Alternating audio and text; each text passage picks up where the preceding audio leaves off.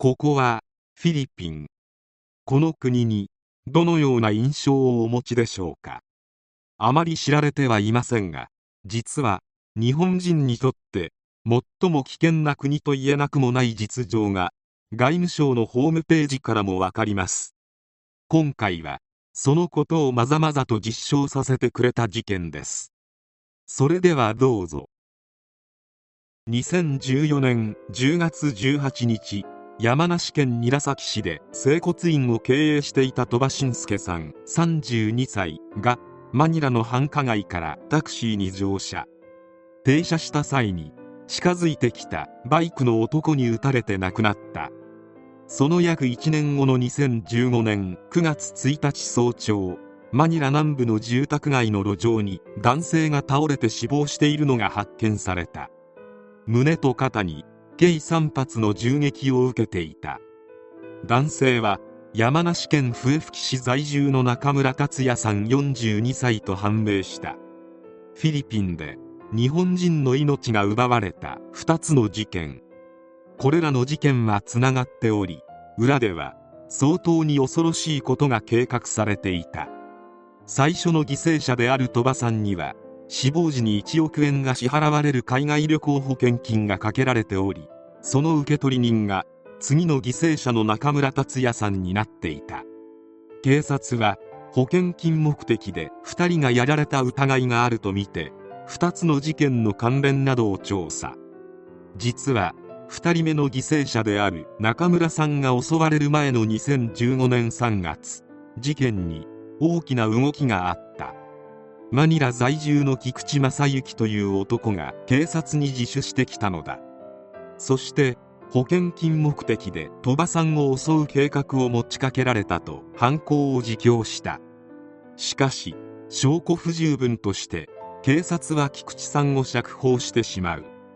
とはいえ事件性はあると見た警察は受取人になっていた中村達也が主犯ではないかと疑い事情聴取を行った。中村は全く身に覚えがなかったためこのままでは犯人にされると焦り疑いを晴らすためにマニラにいる菊池の元を訪問。訪問中に何者かによって命を奪われてしまったのだった。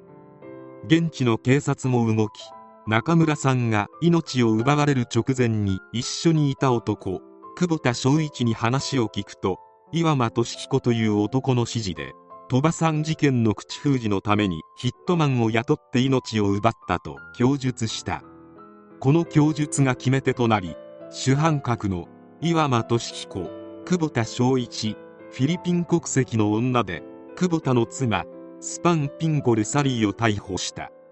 一体何が起きていたのか。主犯の岩間俊彦は鳥羽さんに嘘の儲け話を持ちかけて出資金を踏んだくった。多額のお金を投資したにもかかわらずいつまでたっても何もしない岩間に業を煮やした鳥羽さんは岩間にどういうことなんだ？と詰め寄った。鬱陶しくなった岩間は鳥羽さんに保険金をかけて始末することを計画。受取人を自分にしてしまうとさすがにバレてしまうため鳥羽さんの所属する会社の社長である中村達也さんを勝手に受取人に設定。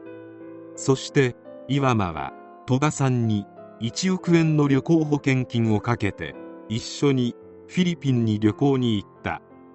現地にて岩間さんの同級生でマニラ在住12年目の久保田正一その妻のサリーそして菊池正幸と合流。タクシー移動中に雇っていたヒットマンに鳥羽さんを銃で撃ってもらい命を奪った。このヒットマンを現地で雇ったのが久保田とサリーである。そして受取人を岩間によって勝手に設定され犯人ではないかと疑われた中村さんをマニラに呼び寄せ再度雇ったヒットマンに命を奪ってもらったのだった。菊池が鳥羽さんを消す計画の打ち合わせをマニラで開いた時岩間から鳥羽をやってくれと言われそのことを久保田に聞くと知ってる。ヒットマンと話もついていると話したという。菊池はこんな危険な計画になぜ乗ってしまったかを後に聞かれるとうなぎの稚魚を日本に輸出する事業に加わり安定した収入を得られるという儲け話を持ちかけられそれに魅力を感じつい首を縦に振ってしまったという。犯行の手順は鳥羽さんとタクシーに乗り途中で用を足すふりをして菊池が車を降りたところをヒットマンが襲うというものだった。犯行は打ち合わせ通りに行われ銃弾を2発浴びた鳥羽さんは病院で死亡したが亡くなる前に岩間俊彦の名前を繰り返していたとカルテに記載されていた。全ての元凶である岩間俊彦の裁判員裁判が始まり検察側は保険金目的の悪質な事件で犯行全体の唯一絶対の首謀者だとして死刑を求刑した。弁護側は岩間は経済的に困窮しておらず保険金目的の犯行を行う動機はないと無罪を主張し岩間も言葉を詰まらせながら犯行の計画も実行もしていない。共謀もしていない。保険も取り継いだだけで主導していない。断じてやっていないと訴えた。検察側は論告で法人を介すことで不審に思われず高額な保険に加入させ現地のヒットマンを手配して自らの手を汚さず命を奪った。極めて巧妙な計画だと指摘。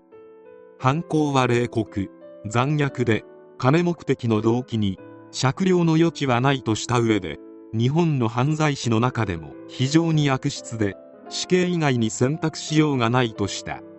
そして下された判決は当然のように死刑。残りの3人現地でヒットマンを雇った久保田昭一は無期懲役。久保田を手伝った妻のサリーは懲役6年。最初に犯行を自供した菊池は自首が成立するとして懲役15年の判決が下った。最初に菊池が自首してきたのは自分の印鑑証明が勝手に使われて保険金受取会社の役員にされていたこと菊池自身にも保険金がかけられていたことを警察から知らされたからである。菊池は今警察に出頭しなければいずれ自分も鳥羽のように命を奪われるかもしれないと恐れたのだった。そもそもの彼らの関係であるが岩間久保田菊池鳥羽さんは中村達也さんが社長を務める会社の従業員である。岩間が金をせしめようとした結果詐欺で終わらず間接的に命を奪うまでに至ってしまった。詳しくはわからないがフィリピンでの法人による保険金事件は意外と多いらしい。それが証拠にフィリピンは外務省のホームページによれば日本人が命を奪われる被害に遭う国でぶっちぎりのナンバーワンである。言い換えれば日本人にとって一番危ない国はフィリピンと言えなくもない。理由は簡単でヒットマンを安く雇えてターゲットを消しやすいからである。嘘の儲け話で金を引き出し用が済んだら保険金をかけてフィリピンに呼び出しヒットマンを雇って始末するなどこんな漫画のようなことが現実にあるのかと驚かされる。保険金目的で命を奪う犯罪は罪の中で最も重い類型の一つである。フィリピンに旅行する時もしくは知人にフィリピンに行こうと誘われた時この事件のこと時々でいいから思い出してください。